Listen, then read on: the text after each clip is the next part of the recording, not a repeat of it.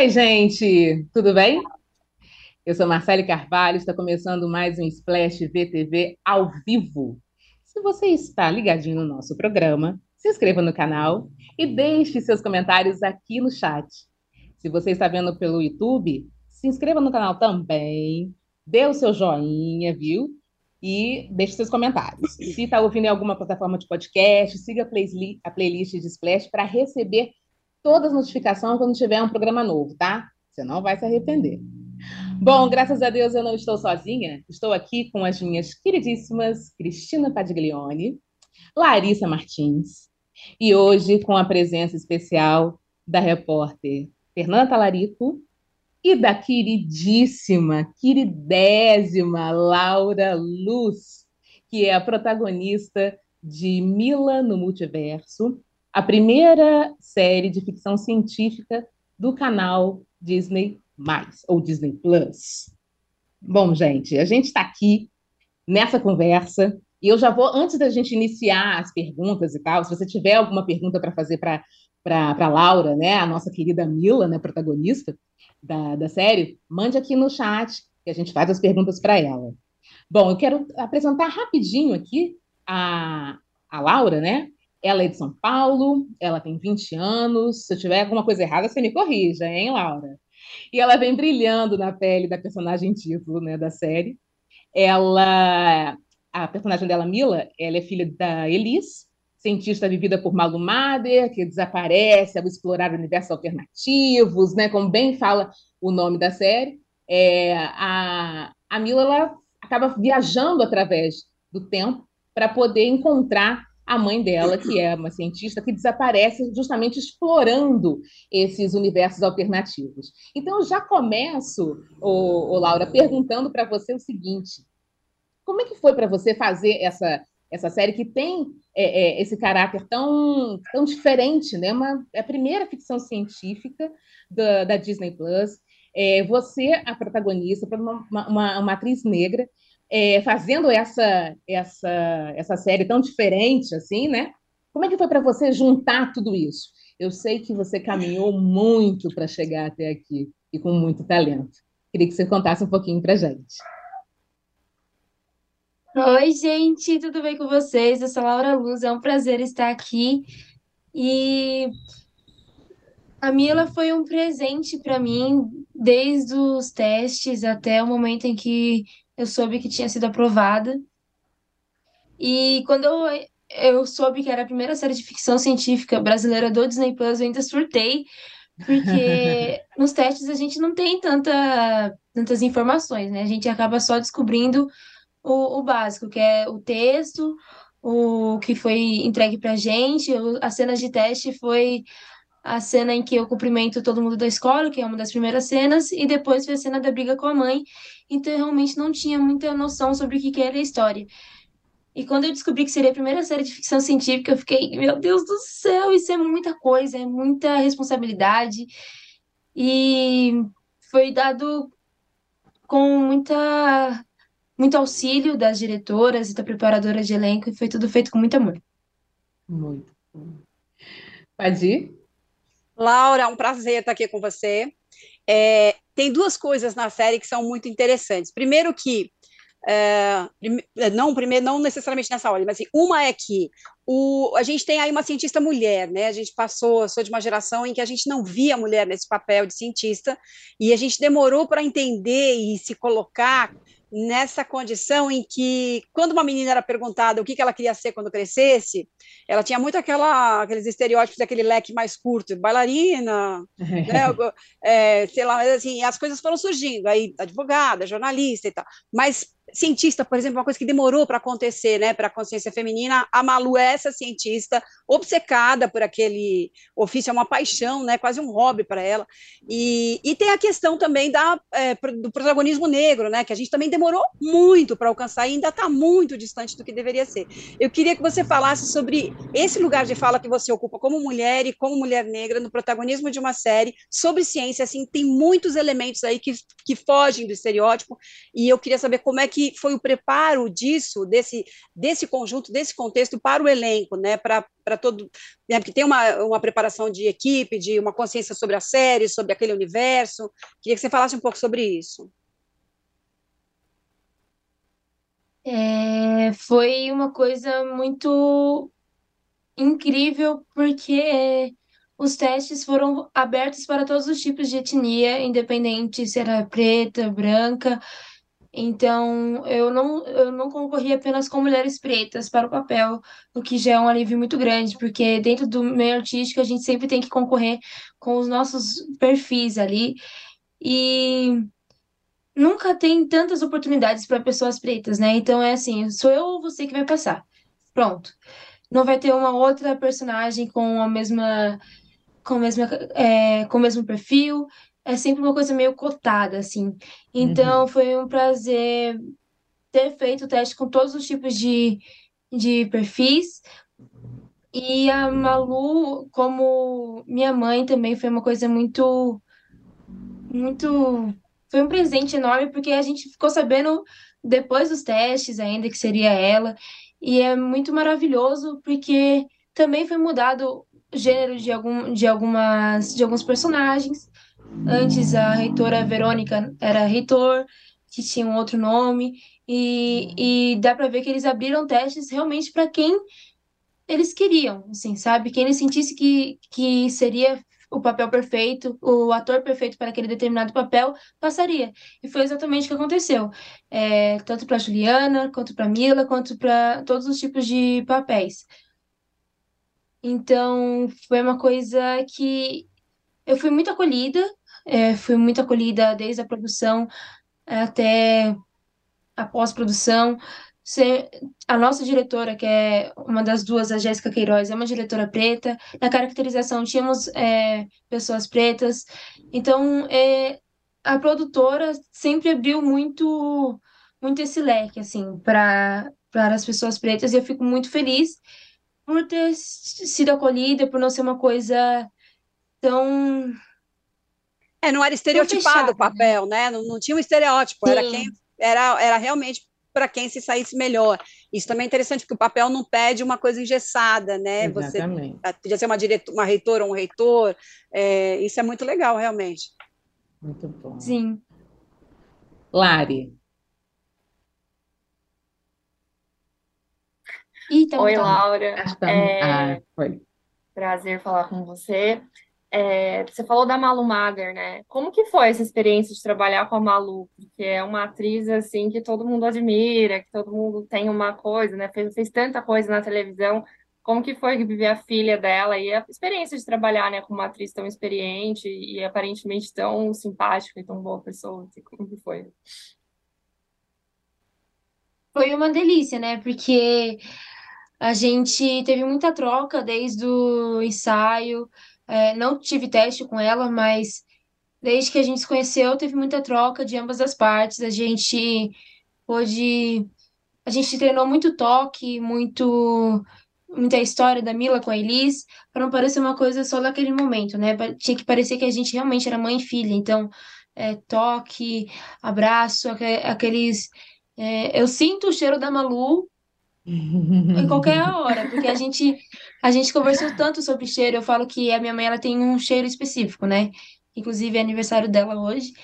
E eu ah, falo Eu falo que a minha mãe ela tem um cheiro específico que é cheiro de mãe. Então, eita, gente. Mas é e a Malu ela falou que ela tinha tantos preparos para o, para ela, contou a história dela, então acho que isso fez, foi muito importante para o processo. A preparadora Marina Medeiros ajudou muito e foi tudo feito com muito amor. E vocês se chamam de mãe, inclusive. Você a chama de mãe fora também, né? Sim, sim, eu falo Malu mãe. Fernanda, minha linda. Oi, Laura, tudo bom? É um prazer falar com você de novo. E, e aí eu queria saber de você duas coisas, na verdade. A série já foi lançada. Como é que tá sendo para você essa repercussão? O que que tá chegando para você? E tem algo que a gente possa saber sobre a série da Globoplay, que também tem você, é uma série gamer, uma série diferente, mas a gente não tem muitas informações ainda. Sim, é, a série estreou e tá tendo um respaldo muito positivo de em todas as redes sociais, no Insta, no Twitter, no TikTok. Então eu fico muito feliz, já tinha até dito, eu me senti muito muito famosa só por ter edições minhas na internet. Eu já fiquei, meu Deus do céu, isso é incrível. E é muito mágico, né? Acho que ainda nem caiu a ficha, que nem eu falei antes em outra entrevista, que a, a gente ficou protelando, né? Ah, daqui a pouco cai a ficha de que a gente tá na série, aí depois cai. Aí a gente começou a gravar. Não, quando estrear vai cair a ficha, fica vendo. Estreou e nada, ainda não caiu a ficha, então acho que é uma coisa que a gente tá meio que é tão mágico e tão incrível que ainda não caiu realmente a ficha e eu tô, fico muito feliz porque as pessoas estão gostando muito. É, eu tô bem me sentindo bem privilegiada porque estão elogiando a minha atuação. Isso para mim é o, o ápice do elogio.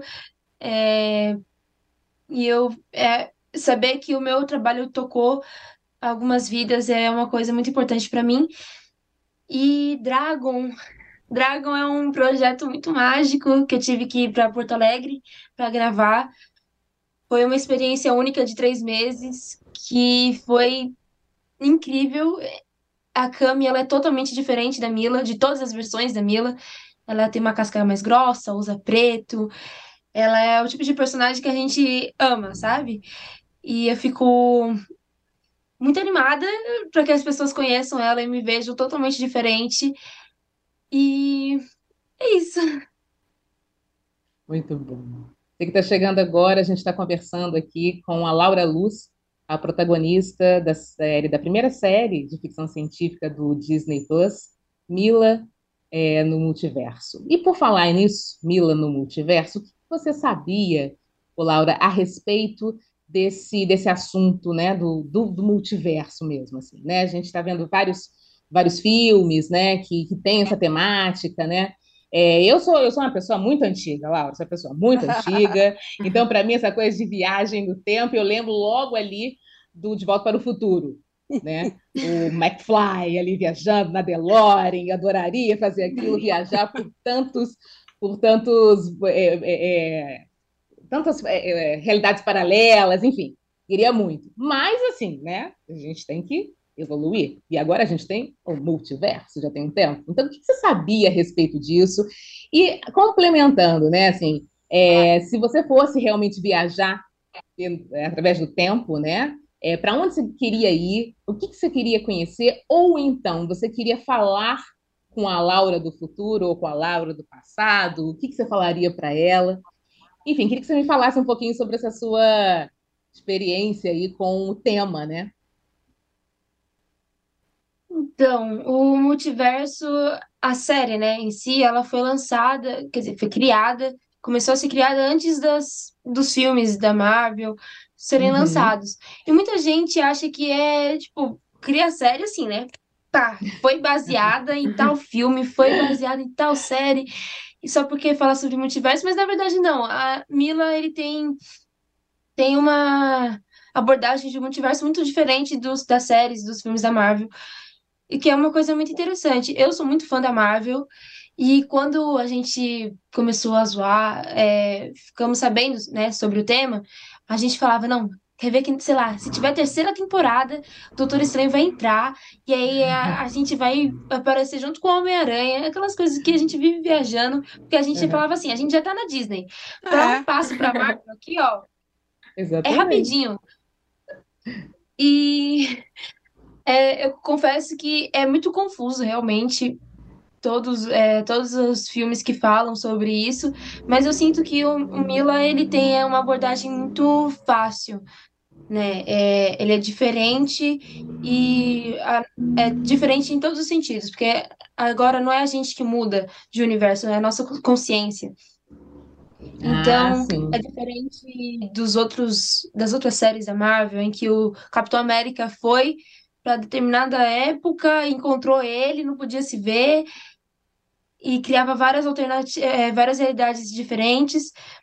Não, é totalmente diferente. E eu sinto que isso é muito bom para o público é, que está tentando entrar assim junto com a Marvel, está tentando entender um pouco mais, é porque é mais lúdico, é mais fácil de entender, não precisa ver 500 coisas, né? Uhum. É porque eu, por exemplo, vi os 25 filmes da Marvel e tô vendo o, todas as séries. Então, eu sei que é muito difícil, mas se eu pudesse viajar para o futuro, acho que eu viajaria para o futuro porque eu queria ver. Não, calma, não. Porque se eu viajasse para o futuro, eu iria perder todas as lições que eu pude ter na minha vida, né? Verdade.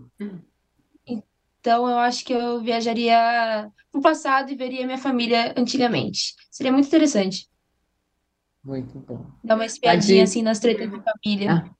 Ah. Daí Ah, a, sim.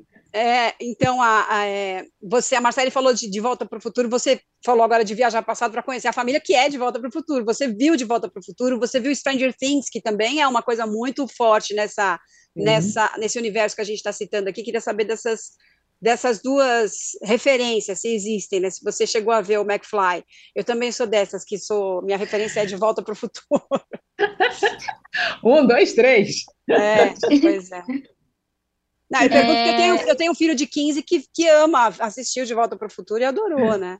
É. Então eu não sei se você assistiu, se você tem isso como se você falou nessa coisa da volta para o passado pensando nisso.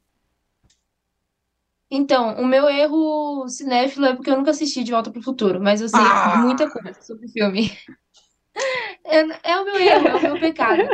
Mas eu juro que a maioria das outras coisas eu, eu vi, gente. A maioria das outras coisas eu vi. Esse Tá ano bom. eu tô com um plano de ver clássicos assim do cinema.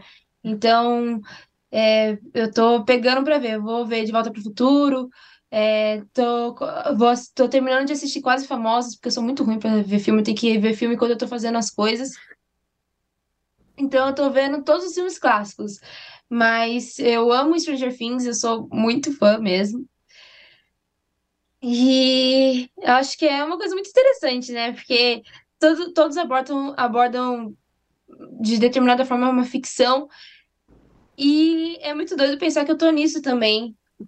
E a gente fica E é esperando, a mágica. gente fica esperando não uma, claro que uma ficção é, é completamente fictício, mas eu começo a ver a série é, a Mila no multiverso e começo a questionar por que, que esses caras que aparecem é, quando eles É. querem, a hora que eles querem, no lugar que eles querem, precisam ficar arrombando porta, né? Então a gente começa a procurar lógica, onde você fala, não, calma, deixa, vai, vamos relaxar, porque isso é ficção e tal. Mas é divertido isso, a gente fica procurando lógica no, na, na ficção científica, que é ótimo, né? Exatamente. Muito, muito. Lari? É, você falou que você assiste muita série, e filmes e tal. Tem alguma atriz ou algum ator que você sonha muito em trabalhar? Alguém que você tem muita vontade de trabalhar junto? Olha, eu tenho muitos, muitos. Eu, eu tenho um, um sonho muito grande de ser dirigida pelo Lázaro Ramos. É, e trabalhar com ele, seja sendo dirigida, seja atuando, com a Thaís também, é, porque eu acho que eles são pessoas incríveis, e eu tive um, um sonho realizado de trabalhar com uma pessoa incrível também, que foi em um outro projeto, que foi o Bucaça. Ele é uma pessoa maravilhosa, e foi um sonho realizado poder ter ele perto de mim, ter uma troca muito grande. E é, nossa, eu sonho muito alta, né? Então- Nada. Não, tem que sonhar mesmo. que, Tem que sonhar bastante. pessoas que me inspiram muito, que eu, se eu pudesse ter o mínimo de contato possível, eu já me faria muito feliz, seria a Viola Davis, a Zendaya. Então elas são, tipo, Sim. o ápice pra mim, o ápice de tudo. E é, é isso. Muito bom. Só gente Fernanda, minha maravilhosa. querida. É, Laura, a gente estava falando, né, sobre ser uma ficção científica, e isso implica em ter efeitos especiais. E tem alguns vários efeitos especiais. Como que foi para você, assim? Porque eu sei que você fez teatro, né? Você fez cursos que às vezes a gente não, não trabalha com esse tipo de, é, de ferramentas. Como é que foi para você, assim, gravar com tela azul tela verde, ou eram efeitos práticos? Olha, não vou falar que foi fácil, viu? Porque realmente não foi. Foi muito difícil. É, a gente, como ator, a gente fica muito crítico em tudo, desde o momento que a gente está gravando até quando a gente assiste. Então, tem vezes que eu falo, nossa, aqui eu poderia ter dado um pouquinho mais diferente, aqui eu poderia ter feito tal coisa. É, mas eu sinto que os efeitos foram um desafio que eu precisei abraçar e, e foi desafiador, muito desafiador, porque, querendo ou não, a gente está contracenando com uma tela verde. A, cena dos espelhos era, tipo, a, a Julia Jordão falando, olha para cima como se você tivesse com medo. E eu, tipo, tô vendo só... tô vendo só as câmeras e tinha 500 câmeras aqui, aqui, aqui, aqui, para pegar todos os tipos de movimento, eu girando. Eu quase caí naquele dia também, foi muito engraçado inclusive. Mas foi um desafio que, nossa, é, é uma coisa que a gente tem que abraçar e tentar melhorar sempre, porque é realmente muito difícil. A gente ensaia, a gente ensaiou muito no, na, na, nos ensaios, vimos como é que era, uh, como seria ver a árvore, as coisas verdes da árvore caindo na minha mão. Aquilo tudo não existia, então era eu olhando assim e uma luz verde na minha frente, girando junto comigo. Então, foi uma coisa desafiadora, mas que eu sinto que deu muito certo e que se tiver outras oportunidades, eu vou dar mais, mais ainda de mim para que saia muito melhor. Muito bom. Bom, Laura, a gente está chegando aqui no, no, final da primeira parte do nosso programa, mas antes da gente encerrar, eu quero ler rapidinho um comentário aqui do Pedro Galvão, é, falando o seguinte: Laura Luz, maravilhosa, a série é maravilhosa. E queria finalizar com uma pergunta, pegando a, o gancho na matéria da Fernanda Talarico, que está no Splash hoje, gente, uma matéria excelente falando a respeito da, da série, falando a respeito da, da Laura. É, a Laura, é, né, nessa matéria, você né, é, comenta, fala que você sofreu racismo nos cursos né, é, em que você fez. Gente, porque pode parecer que ela surgiu agora, mas ela tá, ó, nessa estrada há bastante tempo, desde que decidiu ser atriz aos 9 anos de idade, fez 25 cursos e está tentando realmente mostrar, né, a, o talento, que é muito talentosa, a gente está vendo isso agora na série, né? E, enfim, Obrigada. você agora chegou na, naquilo que a gente imagina que foi realmente a tua, a tua caminhada, né? Eu cheguei a brincar, né? É, você não sabe quanto eu caminhei para chegar até aqui. E, na verdade, o que, que você é, diria hoje, né, para essas pessoas que acusavam você de, de, coisas dentro do curso, né? Chegaram a falar, achavam que eu ia roubar, tá tudo na matéria da que a Fernanda fez bem, bem explicado ali, né, com as suas aspas e tudo mais. Como é que você vê agora? É, é uma resposta para essas pessoas que só viam, né, a, a, cor da pele e olham e falam e, e acreditam que a, a, cor da pele é que vai é, pautar o caráter da pessoa, ou enfim, essa, isso tudo que a gente é, é, sofre no nosso dia a dia, né? Como é que você vê agora, você com seu talento, né, chegando nesse protagonismo, ainda mais numa, num tema, numa série que é tão diferente também, como é que você é, é, enxerga isso? Uma resposta para essas pessoas todas?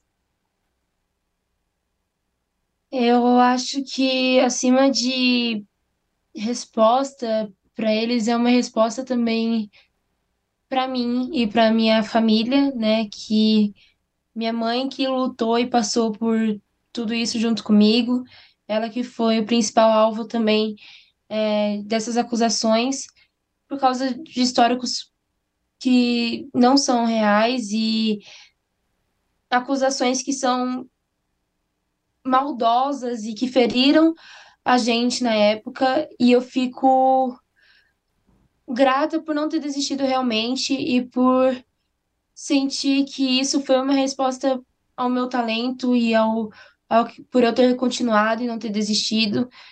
A minha mãe por ter continuado ao meu lado, por não ter desistido independente das situações que apareceram, das acusações contra ela é, por ela ter lutado por, por eu conseguir bolsa em cursos, porque a gente não tinha condições de pagar, e apenas gratidão por pela força que eu recebi de, dos meus guias, é, da minha família e de todo mundo que me acompanha, porque sozinha eu não conseguiria e é isso.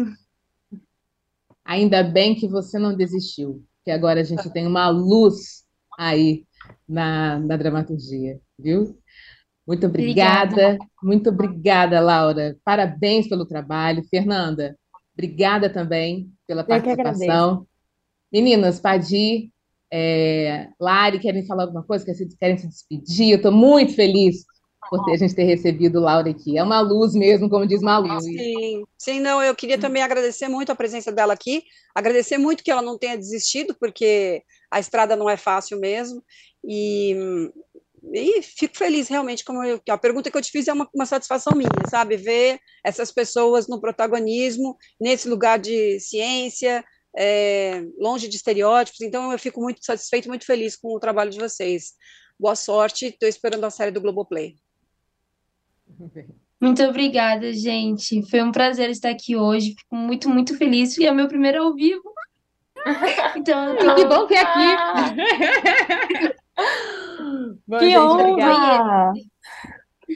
Muito bom. Obrigada mais uma vez, meus amores. Obrigada. Está chegando agora nessa primeira, na primeira parte, né? Encerrando aqui a primeira parte. Beijo grande para vocês, para você, Laura, para você, Fernanda. Bora mudar de canal?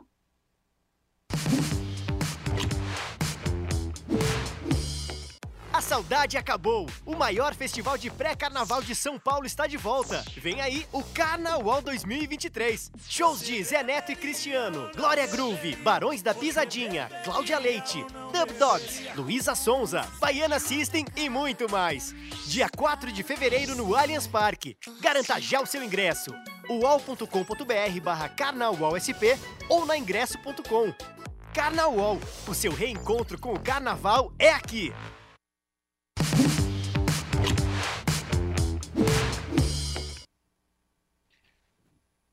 Oi, gente, voltamos. Nossa, numa primeira parte, num papo bom danado com Laura Luz. Agora a gente vai falar de um outro assunto também que está aí bombando, a gente não pode perder de jeito nenhum, que é o nosso querido BBB. Toda segunda-feira tem o nosso famigerado e aguardado Jogo da Discórdia. E ontem, né, chegou, chegou chegando com torta na cara, com grupos divididos, cada vez mais a pressão está grande ali dentro, para que realmente aconteça ali aqueles conflitos, ninguém fique em cima do muro, as pessoas realmente é, se mostrem mesmo. E eu queria falar com vocês a respeito disso, né? O que vocês acharam ontem do, da, do jogo da Discord? O que vocês acham que podem acontecer a partir de agora? Porque assim, eles foram divididos, né? Para quem não, não assistiu, eles foram divididos ali, Tadeu pediu para que a casa se, se, dividisse em três grupos ali de sete, e então um, um do, dos grupos estava com colete, chegava, sentava numa cadeirinha e dizia quem era o alvo, o alvo chegava lá, e ele dizia por que levava a torta na cara. É, a gente dei uma olhada assim, na, na internet, tá? algumas pessoas estavam até falando que parecia mais o, o programa do Celso Portioli, do Passa e Repassa, né? Essas, essas, essas comparações assim. Mas eu queria saber o que vocês acharam dessa dinâmica e dessa é, é, curiosidade, né? Que não foi a pessoa que chamou o alvo que deu a torta na cara. Foram os dames os responsáveis por fazer essa é, pagar essa essa situação, né? É, queria que vocês falassem um pouquinho o que você acha, Lari. É, é, é realmente a Globo está tentando, né? Direção está tentando não correr naquele mesmo erro que aconteceu com Maria, ali que deu a baldada na, na, na cabeça da, da, da, da, participante. Esqueci o nome dela, gente, desculpa. Qual foi o nome dela mesmo? Natália. Nath. Natália, isso, a Nath. Enfim, o é, que, que você, você acha? Acha que é por esse caminho mesmo, o, o, o, o Lari? Eu acho que sim, eu acho que o Dami ali foi com certeza por causa daquilo, até porque a Globo já tinha tido um problema com a história do Gabriel, né, que teve que, que intervir e tudo mais. Eu acho que não seria interessante dentro de uma mesma edição, em menos de duas semanas, já ter, por exemplo, um, um caso de agressão, mesmo que a pessoa faça sem querer, ou sei lá, ou que sem bata lá ali sem perceber, eu acho que uma tortada na cara podia ser, né? Ou fingir uhum. que foi sem perceber, que, né, que foi o que aconteceu com a Maria, né? Tipo, ah, caiu, Exatamente. mas não caiu. Eu acho que entrar nessa polêmica, eu acho que não traria nada de bom para o programa. E a dinâmica dos grupos foi claramente para tentar rachar os grupos, né? O Boninho acho que não está gostando dessa divisão grupo A e B, porque se torna um jogo muito previsível para o público. Sim. Foi o que aconteceu na Fazenda, foi também o que fez com que as pessoas não gostassem tanto assim do reality, porque houve uma divisão completa, então você sabia sempre que o grupo A ia votar no grupo B, o grupo B ia votar no grupo A, e ali, quer dizer, ele, ele separou de um modo que pessoas do mesmo grupo têm que se atacar, mesmo que elas queiram tentar fazer uma política da boa vizinhança. Ah, não, eu chamei você porque era a única opção que tinha, não me leve a mal. Eles acabam, né, falando coisas ali que, que vão mexer de algum modo. Então, e também dentro da própria casa teve essa ideia, né? Como eles perceberam que a dinâmica foi dividir os grupos, tem gente ali já, tipo Sara Aline, Larissa, falando, ah, acho que lá fora talvez eles não estejam gostando do grupo, porque se eles quiseram separar aqui a gente para jogar sem ser em grupo, pode ser que eles queiram que a gente jogue individual. Então, quer dizer, isso também já vai colocando uma pulguinha atrás da orelha dos participantes para que talvez eles comecem a agir de outra maneira, né? O jogo da Discord é muito interessante por causa disso, né? Porque às uhum. vezes consegue dar uma mudada na dinâmica da casa sem nenhuma interferência direta no jogo. Pois é, Padir, e nessa situação, nessa dinâmica toda, né, de tortada daqui, tortada dali, há quem tenha reclamado também, né, que, olha, faz, faz com carinho, acho que a Amanda pediu até para um dos dames, é, dá tortada com carinho, ah, não foi com carinho não, enfim, foi aquela coisa toda. No fundo, no fundo ali, é, pelo menos na, na, ao meu ver, tiveram algumas opiniões ali de que você merece ser o alvo, você merece ser confiável, muito ali em cima, ou em cima do muro, ou então realmente não, não, não aprofundando muito, né? Parece que estavam catando uma justificativa para querer colocar a pessoa ali e a tortada acontecer. E uma outra situação que eu queria colocar para você também é o seguinte: acha que perdeu um pouco essa coisa do, da, da tensão, da, da emoção, não ser a pessoa que indicou, né, aquela outra participante, seria o desafeto, a dar a tortada na cara? Não, não acho. Acho que foi. Eu não tinha nem lembrado da história do balde, que eu sou, sou meio devagar para BBB, né? Mas eu, eu não tinha, não tinha mesmo. Agora que vocês estavam começaram a falar, falei caramba, tem a história do balde e tal. Eu acho, eu acho que não esfria não. Eu acho bom. Uhum. Porque a tortada no rosto é pior que uma baldada na cabeça, né? Se você bate na, na nariz, essa coisa, não, tem, não pode ter força na mão. Você vê que tem um uhum. padrão técnico no dummy passando aquela coisa que é para estragar o rosto todo, né? Eu ia, eu ia uhum. falar um uhum. palavrão, mas não pode para você, né? E é, o que eu achei foi o seguinte, gente, o, a torta do passe e repasse é muito melhor, né? Eu acho não que. É muito mais melequenta. Nossa, gente, a Globo precisa aprender a fazer torta cenográfica, não é possível. Essa, esse pastelão, assim, tinha que fazer lá um estágio no SBT, porque é isso, assim, a torta do, do passe e repasse é mais cremosa. Essa torta parecia um isopor esfacelado na Sim. cara. É, você pode dizer, ah, é para ficar pior, mas o efeito é como o efeito é mais artificial do que o fato do dummy estar tá passando a torta, né? Não é uma torta aquilo, é uma é um, sei lá, um pastiche qualquer ali, né? Então é só isso assim que eu queria. Eu, e, e outra coisa sensacional quer dizer, sensacional. É, faz parte do jogo, as pessoas que uhum. estão lá se submetem a isso. Eu não sou né, super fã de, de reality e tal, é, mas assim, eu entendo que faz parte do jogo e acho que o Boninho faz um trabalho incrível nessa condução de, de provas, de, de manipular é, o jogo né, sem, sem, sem interferência a ponto de eles perceberem, colocar para lá ou para cá, como citou a Lari agora, que está né, tentando criar outros, outros plots ali, né, que é um programa assim, script com um script, mais ou Exatamente. menos, que, que, o cara uhum. vai coordenando. Então, assim, eu achei incrível a humilhação né, da pessoa de ter que, de ter que responder, de ter que se defender. Toda, com aquela cara completa... lambuzada. Isso eu achei Totalmente. fantástico, porque televisão é imagem, entendeu? Então, é, aquilo foi realmente assim, vale mais do que todo um discurso eloquente que o cara possa fazer de argumentação para se defender, é ele se defender naquela condição né, com a cara toda lambuzada. Teve alguém que falou, ah, o, acho que o Fred falou, ah, não tem um paninho. Não, não tem, querido, a situação é essa, né? Vamos parar não de frescura. Então, achei Exatamente. fantástico por isso, porque tem uma, um apelo de imagem muito forte aquilo, e o cara humilhadíssimo tendo que responder. Mas eu acho que você está certa, Marcele, teve muita gente que não conseguiu dar argumento suficiente para levar uma torta, e Sim. isso demonstrou que tem gente ali com menos raiva de outras pessoas, ou que elas não podiam atacar as pessoas que estavam ali é, e não podiam ser atacadas, ou que ela está com poucas. É, poucos motivos para se revoltar dentro da casa, né? Ela tá meio soft e tal, não tem uma coisa muito pesada. Mas tem alguns ali que estão querendo enfiar a unha no pescoço. Se deixasse a torta na mão deles, acho que não seria um bom negócio, não. É, tem isso também. E fora que você estava falando, eu estava lembrando dos cílios, né? Ai, meus cílios, meus cílios. Acho que a Amanda falou alguma Pô, a Larissa. É, a Larissa. É. Não, não, dela, não. Minha xará é. lá com todo Teve preocupado esse... e gruda tudo, né, nos cílios. Achei muito bom também. Gente, esse eu tô momento. numa dessa, já imediatamente antes de ir pra cadeira, já arranca o cílio, assim, Sim. assim, entendeu? Não é? Já, não é? já viu que não vai dar, não, não é boa coisa e tira o cílio.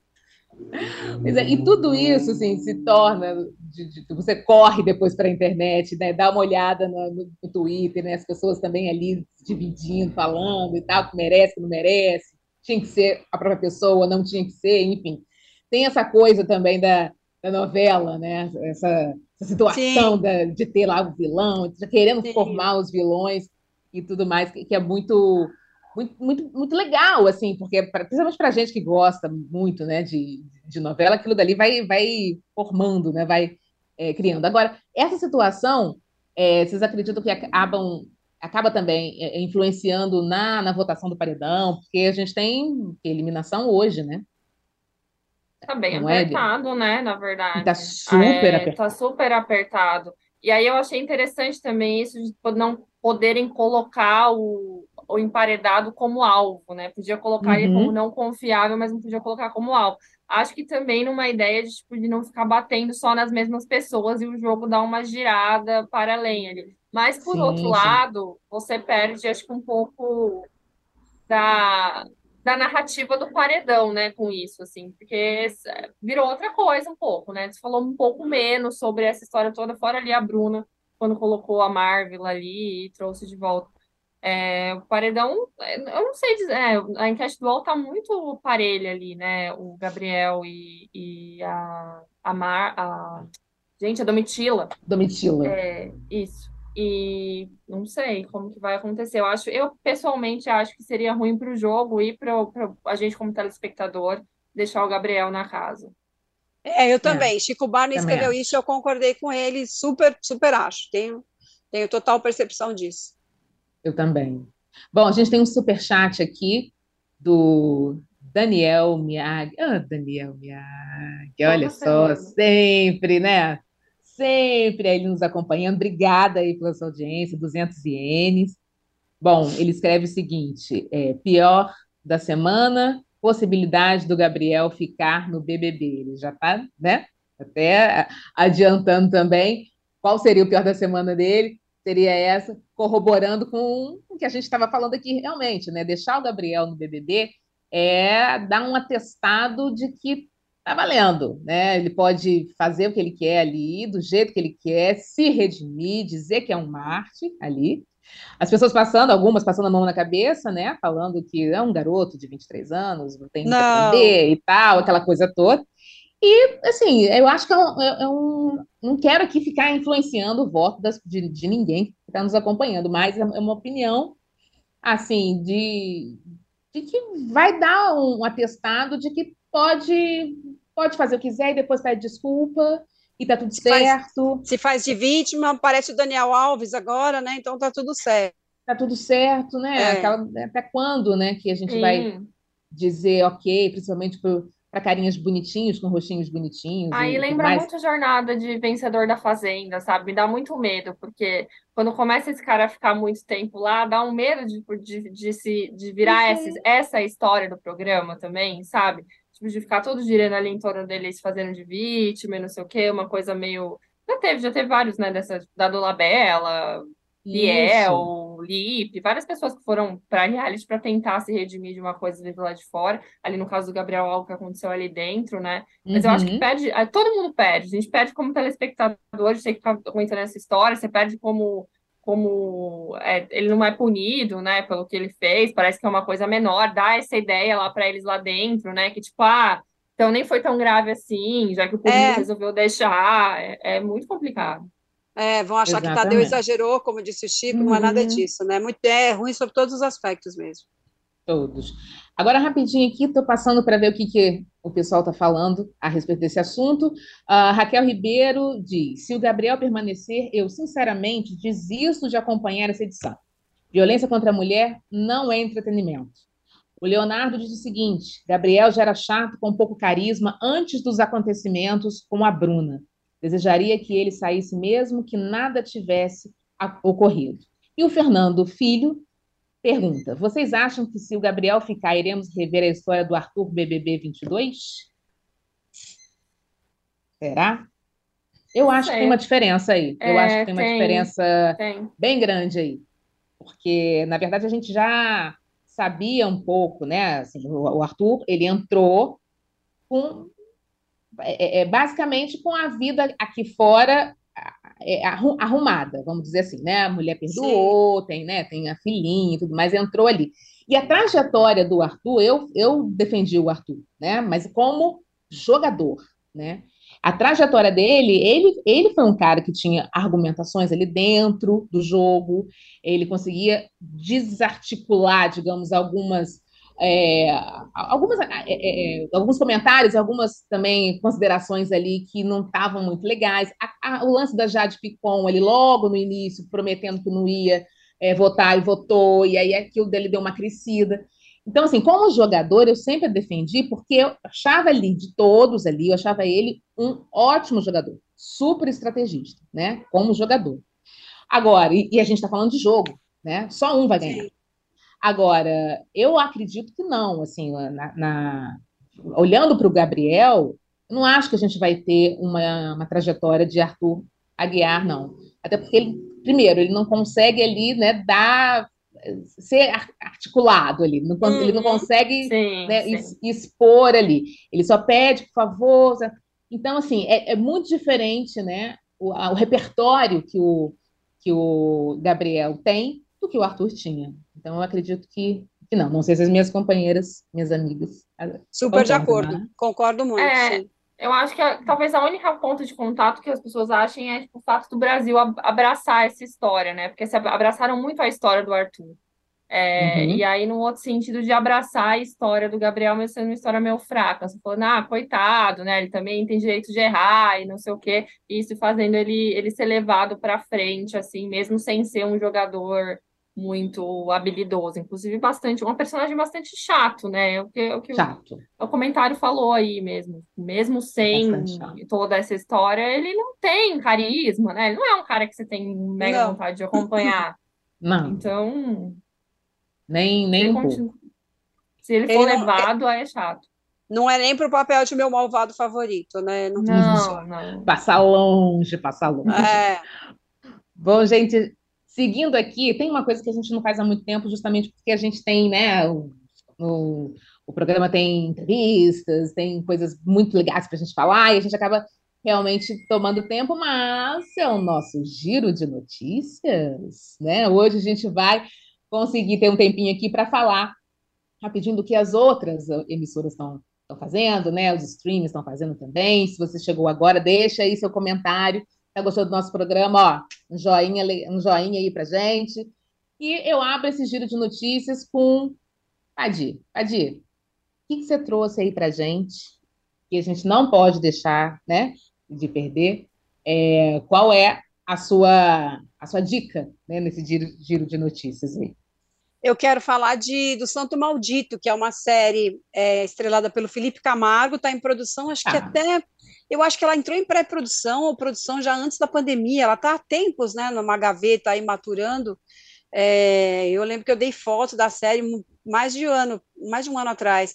E ela tem a Ana Flávia Cavalcante e tem também o Augusto Madeira. Ele é um ele é um professor, na verdade, um Walter White, não, mentira, não, mas ele é um Walter White no sentido que ele vai, vai o, o magistério, né, o, a pedagogia vai ficar para trás em relação a um outro, a outra atividade mais rentável.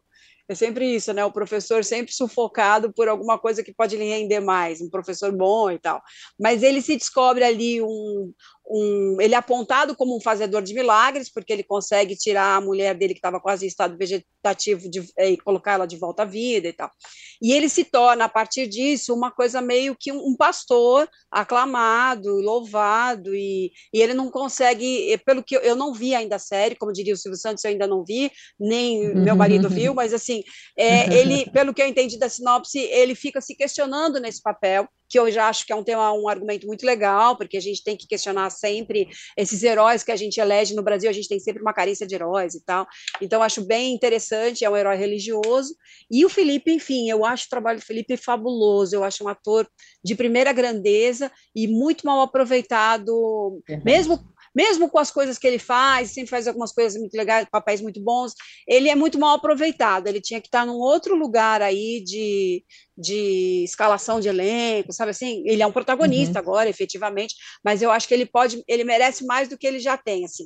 É, gosto muito de uma série que ele fez na Globo lá do é, Som e Fúria, que eu adorava, fizeram só uma temporada, era linda, ele tinha o Pedro Paulo Rangel, que se foi outro dia.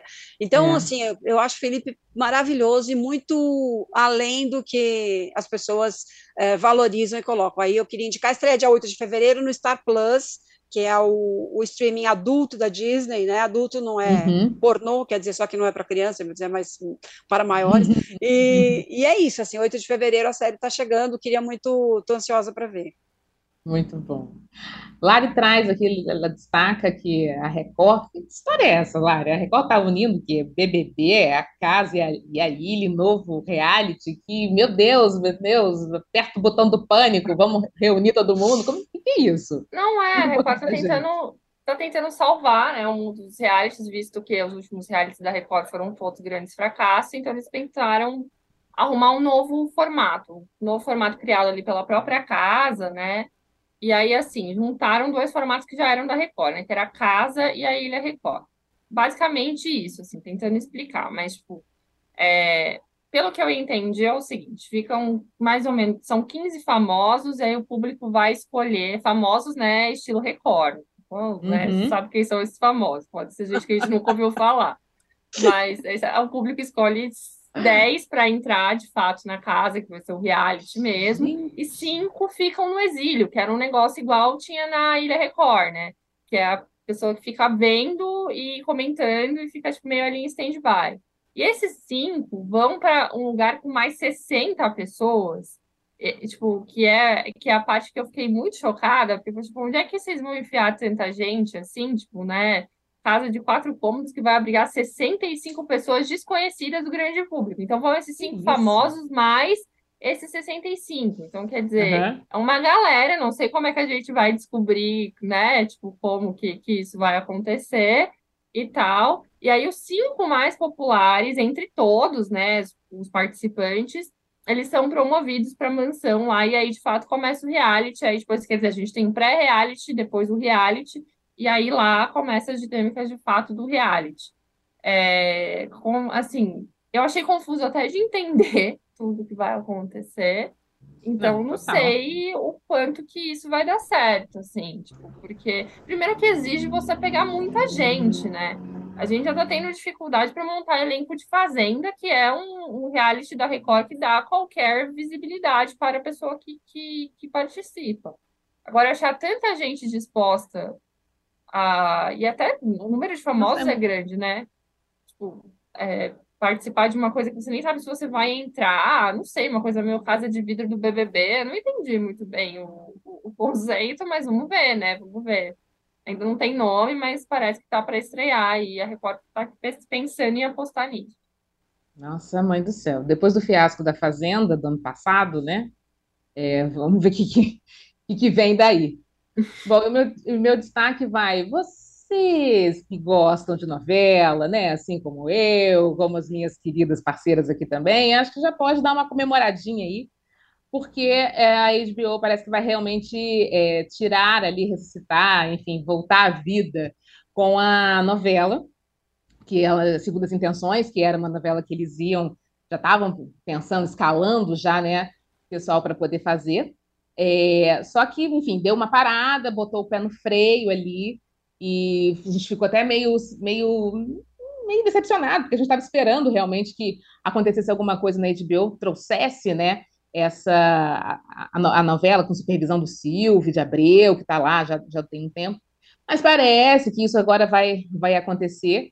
É, quem traz a, a, notícia até é aqui a Notícias da TV, né, o Gabriel Wacker, é, falando que justamente isso, parece que vão tirar realmente, vai começar a produção da novela Segundo as Intenções. O problema agora era só realmente trazer de volta as pessoas que já tinham sido, né, os atores que já tinham dado o seu ok para a produção.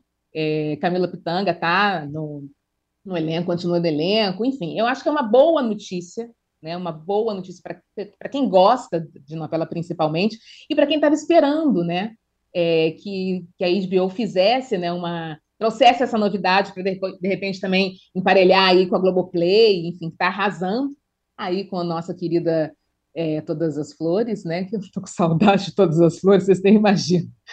Mas imaginam sim que vocês gostam também, então vocês imaginam a saudade que a gente que eu estou tendo aqui. Mas enfim, eu acho que isso vai acontecer. É, não tem ainda uma, uma, uma, previsão de, né, de estreia, de, acho que de início de, de, gravação em junho, se não me engano. Mas, enfim, fica aí, então, esse no nosso giro, essa boa notícia de que a HBO vai realmente fazer as uh, segundas intenções. E, e isso, isso eu já ia perguntar para você, Padir. E aí, Padir? Não, não, eu só queria lembrar, eh, desculpa, ah. não queria te interromper, não. Só queria não. lembrar, antes da gente partir para os melhores e piores, que uhum. hoje estreia Onde Está o Meu Coração, que é uma série da qual sou é muito fã. E muito. eu acho que vai valer muito mais a pena que o Paredão, seja ele qual for, assim, porque é uma série muito legal, então vale a pena seguir em frente. Eu acho, acho também. Bom, gente, a gente está chegando aqui no finalzinho do nosso, do nosso programa, do nosso papo aqui de terça-feira. É, mas antes, obviamente, vamos passar pelos melhores e piores da semana, começando com os nossos melhores. Lari, meu amor, eu acho que o meu melhor vai aí para as produções sobre a Boate Kiss, né? É, que acho muito importante o trabalho de resgate. E acho que o que foi interessante é que havia muito um pé atrás quanto a se ficcionalizar um, uma tragédia, né? Porque podia dar errado, podia parecer, sei lá, sensacionalista, como já aconteceu em algumas outras séries.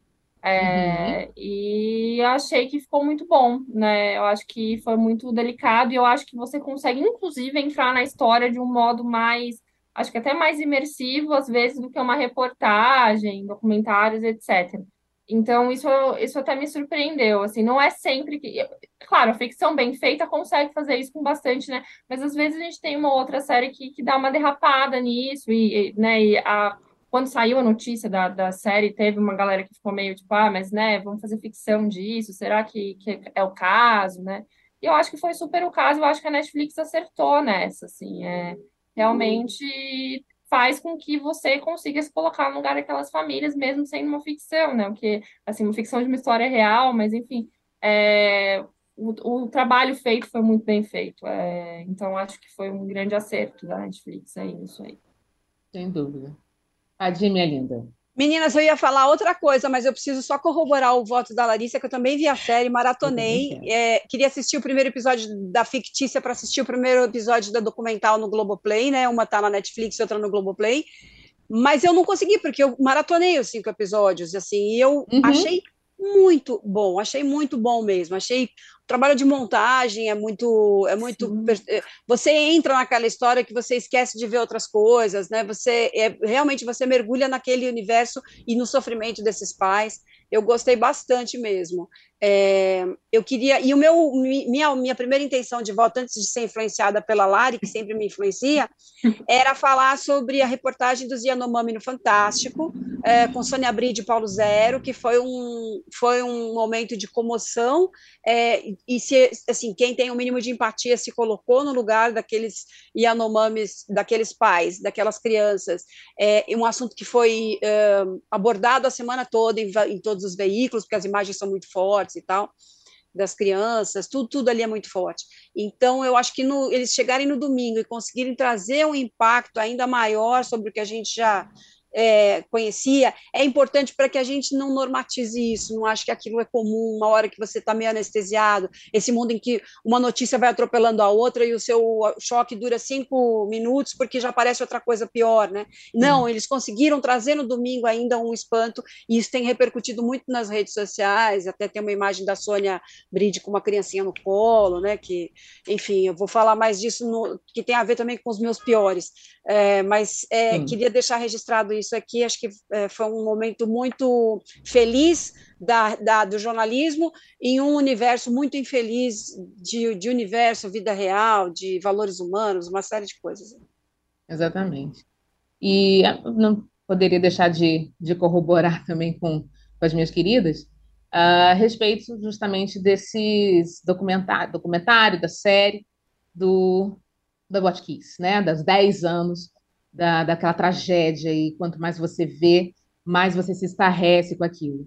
É, a, a, série ficcional, baseada no livro da Daniela Arbex, que a gente teve com ela aqui na semana passada, todo dia, à mesma noite. Eu não conseguia nem falar direito a, a, o nome da série, o nome do livro, porque eu lembrava da, do que eu tinha visto a respeito das, da, do, do trailer, né? É, e realmente se confirmou durante toda a série. É impossível, eu confesso para vocês. Eu assisti dois episódios, eu parei, eu fui beber uma água, eu fui abraçar minha filha, eu fui ver minha mãe, minha mãe não, minhas irmãs, eu fui falar com meu pai, é, e depois eu voltei. Enfim, é difícil, é difícil você continuar, né, é, é normatizando aquilo tudo, né? Achar que foi ah, é uma ficção, mas é uma ficção, é uma ficção real, uma ficção baseada no sofrimento daquelas famílias, tanto em quem perdeu quanto que, quem pôde ainda abraçar seus filhos, mas é, os seus filhos trazem sequelas. As sequelas é no, no corpo, é na alma, é na indignação, é, que eu vou falar depois também a respeito disso, mas enfim, eu acho que é, foi muito, como a Paty estava falando, né, ser feliz. Né? Foi muito feliz essa, essa reconstituição, é trazer de volta isso, não deixar esquecer, porque né, são 10 anos e o, e o julgamento foi anulado dos responsáveis. Né? Vamos ver o que, que vai acontecer. É, tanto na ficção quanto Marcelo Canelas trazendo também aquela toda aquela situação, aquela vivência dele, né, no documentário do Globoplay, mas a, a, a, Todo Dia, Mesma Noite, né, da Netflix, assim, realmente me, me, me deixou com, com as carnes, assim, é, é, trêmulas, na verdade. Né? É, porque é um risco maior, né, Marcele, você fazer Total. disso uma ficção. Na verdade, eu Sim. também acho muito bom o documentário do Globoplay, mas o, o risco que a Netflix correu certamente é maior e eles foram felizes no resultado. Exatamente. Bom, a gente vai agora para os nossos piores, começando com Lari. E tem a musiquinha dos piores.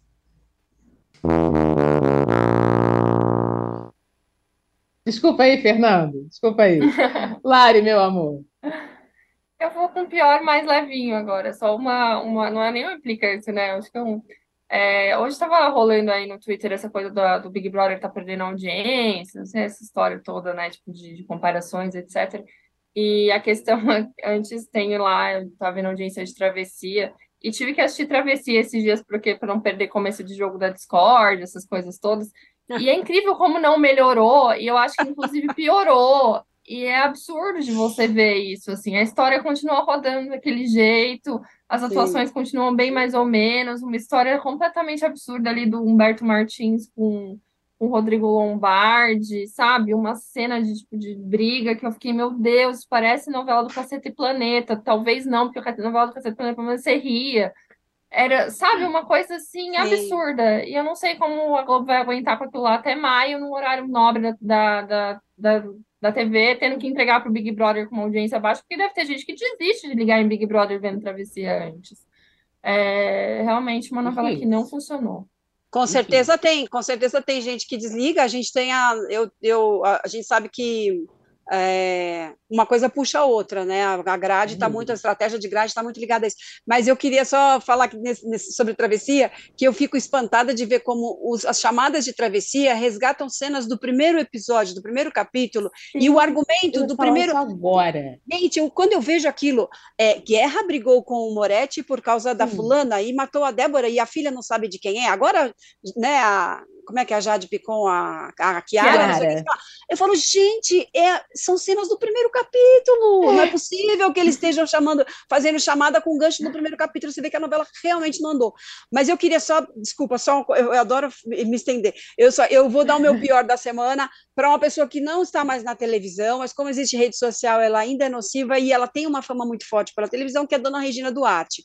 Eu falei aqui na, nos melhores sobre a reportagem da Sônia Bride do Paulo Zero no Fantástico, e o contraste daquela imagem da Sônia Bride com o, a criancinha é, Yanomami no colo, o indígena absolutamente subnutrido, é uma imagem de, assim, digna das imagens do Holocausto, é uma coisa pavorosa aquilo, e, e Dona Regina uh, tem está mais impulsiva que nunca no Instagram, é, publicando posts atrás de posts. Hoje acho que tem uns quatro. Todo dia você tem que acompanhar para combater aquilo. Mas ao mesmo tempo a gente acaba repercutindo o que ela fala, mas é inevitável, né? Uma pessoa que. Então, ela primeiro é, debochou da fome dessas crianças e desses indígenas. Ela publicou uma ilustração dizendo: coitado dos Yanomamis, que são alimentados com arroz, feijão e mandioca. É, e depois ela publicou um card desses que são que circulam em fake news em WhatsApp, é, de que um deputado venezuelano teria dito que aqueles Yanomamis eram é, moradores da Venezuela que cruzaram a fronteira. E assim, primeiro que não é verdade, existe um mapa ali do desmatamento em Roraima, que fica no Brasil, dona Regina. E segundo, que se fosse, vamos supor que se fosse isso, quer, quer dizer o quê, né? Que a gente está gastando dinheiro com a fome dos outros, a gente não pode dar a mão para alguém. Assim, é, é, é triplamente horroroso isso, é uma coisa de, desculpa, é uma coisa de gente ruim que não consegue se compadecer com a dor do outro. Então, é muito triste, na verdade, porque eu tinha uma admiração não pela pessoa, mas por alguns trabalhos que ela fez, e para mim é muito triste ter que é, dar, lidar com a realidade do que essa pessoa pensa. Não é que pensa diferente de mim, é que pensa coisas horrorosas, desumanas. Então, para mim é o meu pior da semana, do mês, sei lá, de longe aí dos últimos tempos. Eu estou chocada. Sim, sem dúvida, Nadir. E assim, o meu pior é, vai realmente estar tá dentro do meu do meu melhor da semana, né? Porque eu fico imaginando justamente isso, assim, nos documentários, né, nas histórias que a gente que a gente assistiu, é, como, como para essas famílias, né, a, a justiça ela não ela está sendo cada vez está fazendo com que elas passem cada vez mais pela, pela tragédia, pela, pela, não, pela a impunidade, ela faz isso, né? Ela faz com que a tragédia se estenda. É, você não tem, você está crente que vai ter o julgamento, o julgamento acontece, depois ele é anulado. Que, que satisfação você dá para essas famílias, né? Então, assim, o meu pior da semana não é o documentário e não é o, a, a, série, muito pelo contrário.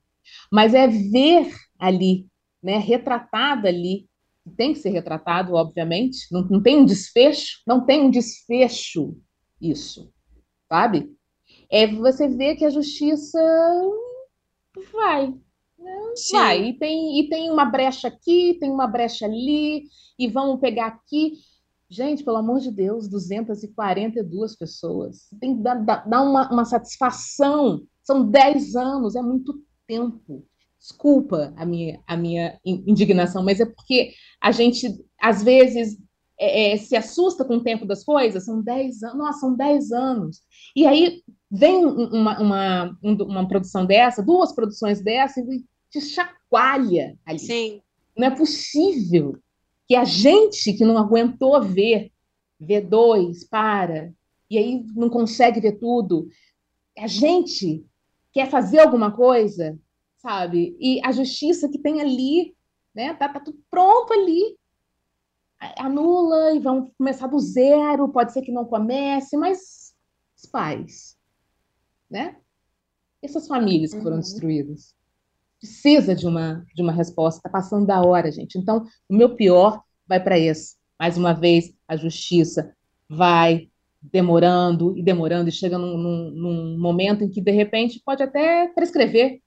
É, eu espero que as séries possam exercer uma pressão no poder público para eles É tomarem uma. isso. Tomara que Sim. as séries interfiram na, nessa história, porque é realmente de virar o estômago mesmo. É demais, não tem nem, nem como. Bom, gente, a gente chegou agora ao nosso final do nosso programa, que eu gosto tanto de trocar com as minhas amigas. Hoje foi tão especial aqui, Foi. também com Laura, com Talarico, com vocês aí também nos assistindo.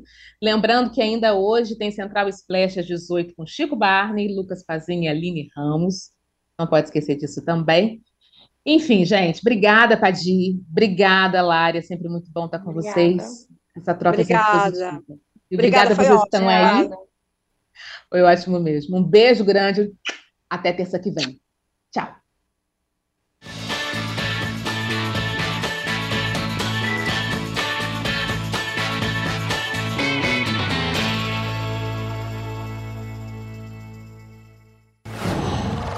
Qual?